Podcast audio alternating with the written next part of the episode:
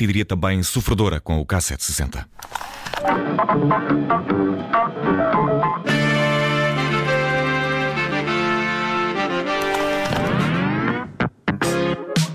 K7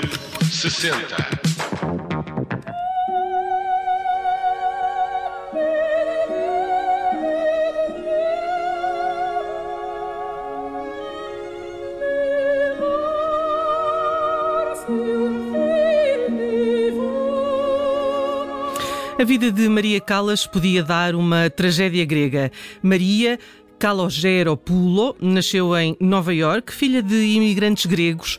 Regressou à Grécia, onde estudou no Conservatório de Atenas. Foi uma vida de sofrimento desde a infância, primeiro às mãos da própria família, depois no amor. Morreu faz hoje 45 anos e este cassete é uma homenagem à diva do canto lírico dona de uma técnica perfeita que entregou tudo à música. E comecemos uh, por essa infância de que pouco sabia até o livro Diva, a vida oculta de Maria Callas, uh, ser publicado. Aí uh, conhecemos a grotesca, diria, mãe da, da, cantora, que se disse desapontada com o nascimento de uma, de uma menina. Durante quatro dias recusou-se mesmo a olhar para a Maria Callas, Judite. Já de regresso a Atenas, passou fome durante a ocupação nazi. A personalidade da mãe afastou-as ela e à irmã da restante família e deixou-as sem meios para viver. A mãe prostituía-se com oficiais italianos e obrigou a outra filha a tornar-se amante de um homem mais velho e rico para sustentar a família. Enquanto isso, Maria, considerada feia, tinha aulas de canto. Callas era disciplinada, esforçada e a melhor aluna de Elvira de Hidalgo, que se tornou a, mentora e amiga da, desta cantora lírica. Cedo ficou conhecida uh, pelo talento e, conseguiu também ajudar a família dando espetáculos aos militares. Depois da guerra, logo em 1946, Callas regressou a Nova York e reencontrou-se com o pai e não seria dali também que iria retirar um amor que um filho merece e precisa precisa, mas nos Estados Unidos oportunidades de carreira eram, apesar de tudo, outras. Fez uh, provas para a Orquestra Metropolitana e acabou por ser admitida. Conseguiu um contrato para uh, interpretar Fidélio, de Beethoven, mas recusou. Quer, queria, aliás, que a sua estreia fosse como Norva de Bellini, a sua cantar de eleição. A sua assinatura será esta casta diva.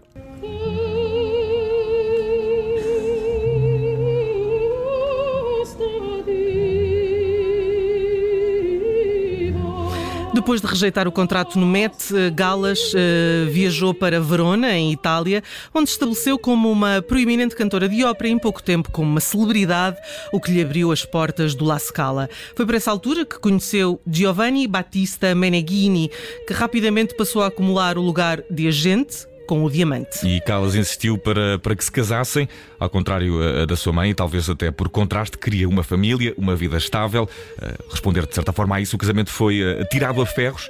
Callas teve de ameaçar não regressar de uma turnê pela América do Sul. Meneghini cedeu enquanto fechava contratos de gravação, digamos assim, dito, muito lucrativos. Mas como dizíamos no início, Callas não teve sorte ao amor.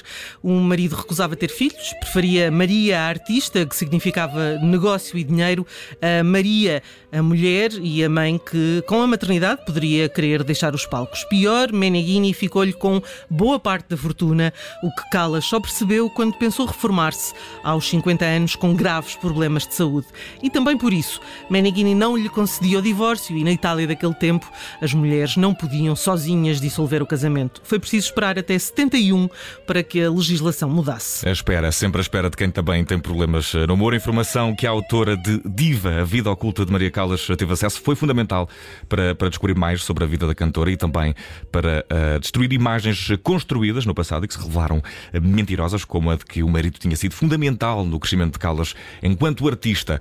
Lindsay Spence conseguiu ler centenas de cartas e ainda obter os dados médicos da questão. Grande parte da sua correspondência foi comprada por um fã durante décadas, que depois doou, quando morreu, doou a sua coleção à Universidade de Stanford.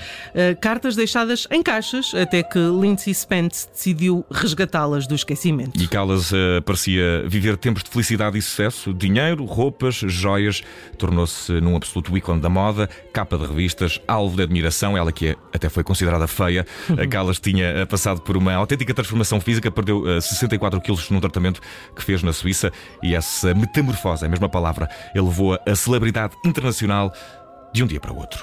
A crescente popularidade levou Maria Callas uh, a Londres um, para, uma rala, para uma gala real em 1962 para celebrar a subida de Rainha Isabel II ao trono. Isto anda tudo ligado. E depois e fica também aqui mais uma homenagem. O K760 já vai longo e ainda não chegamos a uma fase importante eh, de, da vida de Callas, o casamento com Aristóteles Onassis, uma relação tumultuosa de abusos sexuais e drogas. Callas revelou numa carta a uma amiga que tinha medo do marido.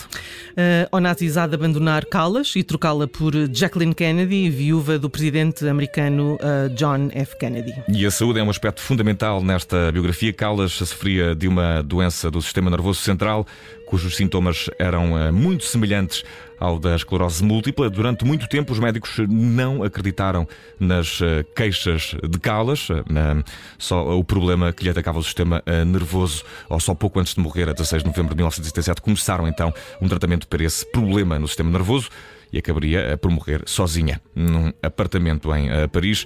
Uma, uma história triste uh, e de muito sofrimento um, um, e de uma grande voz sofredora. Passamos para outra, a Judite. Uhum. Maria Callas teve no canto lírico o que Amália teve no fado e também na vida, uma voz potente que talvez tenha sido potenciada por algum sofrimento, apesar de tudo. Maria Callas morreu em 1977, ano em que por cá se editou cantigas numa língua antiga. E uh, de voz eh, sofrida para voz sofrida, uh, recordamos esta Amêndoa Amarga com letra de Ari dos Santos, composição de Alan Ullman e voz de Amália Rodrigues.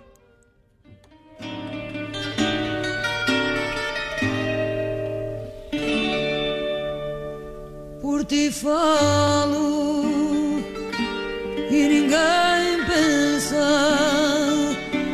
Mas eu digo, minha amêndoa, meu amigo, meu irmão, meu tropel de ternura. Ano de 1977, ano de adeus a Maria Callas e ano em que a voz de Amália estava em ponto rebuçado ou em ponto amêndoa amarga, como tão bem ouvimos aqui. Né, entre o doce e o amargo é, é alegria e tristeza, tudo muito forte, tudo misturado. A mim está-me a parecer que estamos a misturar alegria de sexta-feira à tarde com o espírito sofredor de Calas e de Amália, e de Amália está um bocadinho frio e que está ali um bocadinho de alegria, Sim, não? Talvez, talvez concordo contigo, apesar de, de, termos gostado muito de alimentar isto. Vamos, vamos a um calor, diremos hum, assim, não é? Sim. Achas que é calor mesmo? Sim, acho que ainda é tempo isso. Então, olha, obrigas-me a ir aqui a Cabo Verde, um uh, pequeno país uh, de grandes músicos. Um dos seus filhos menos conhecidos, Abel Lima, estreou-se nos discos em 1977, precisamente, mas uh, para ir de encontro à alegria, vamos até 1979, ano em que Abel Lima lançou o disco Goenta Canela. Dizemos não há faca com esta belíssima Faca Não.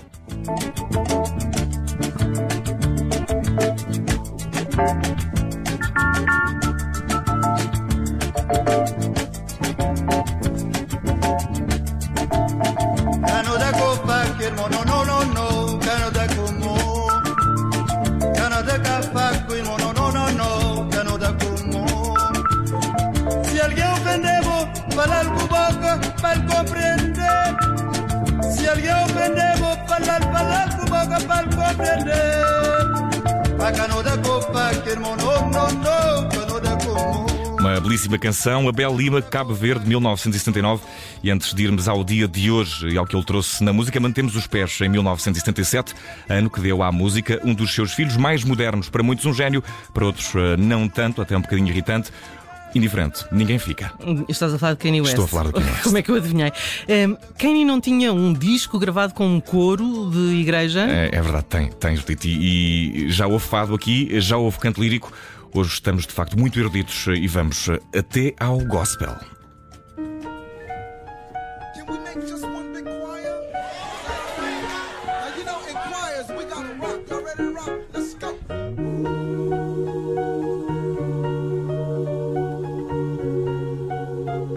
Oh, that's nice. Say it again.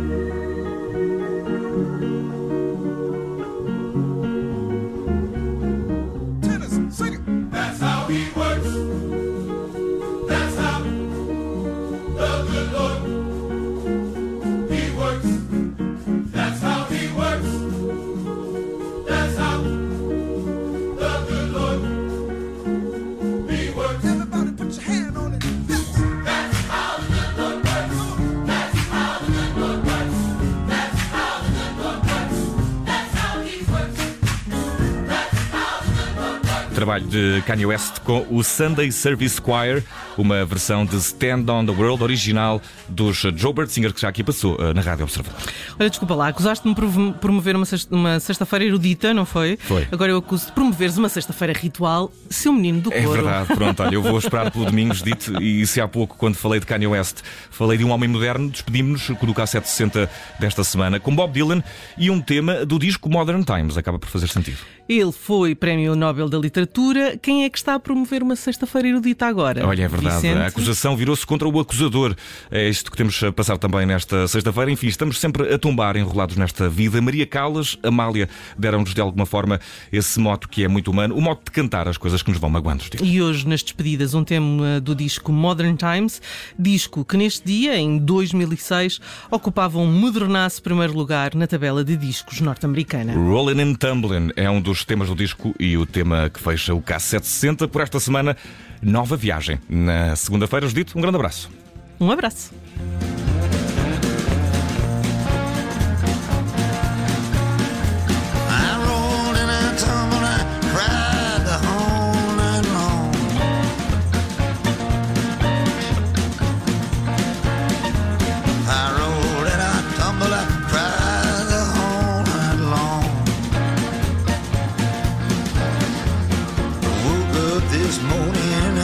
I bet my money wrong. I got trouble so hard I can't stand straight.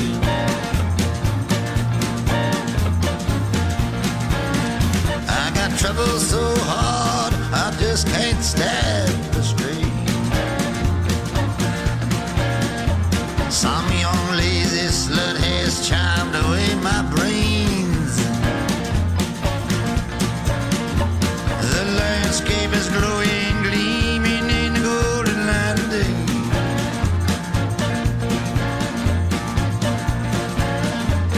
The landscape's glowing green.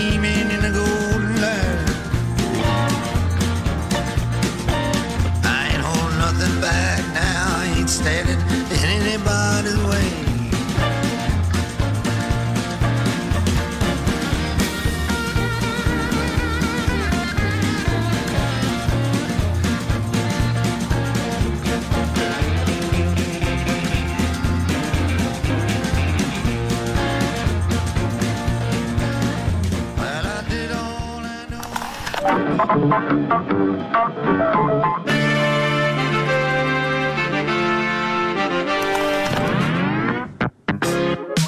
K760. Rádio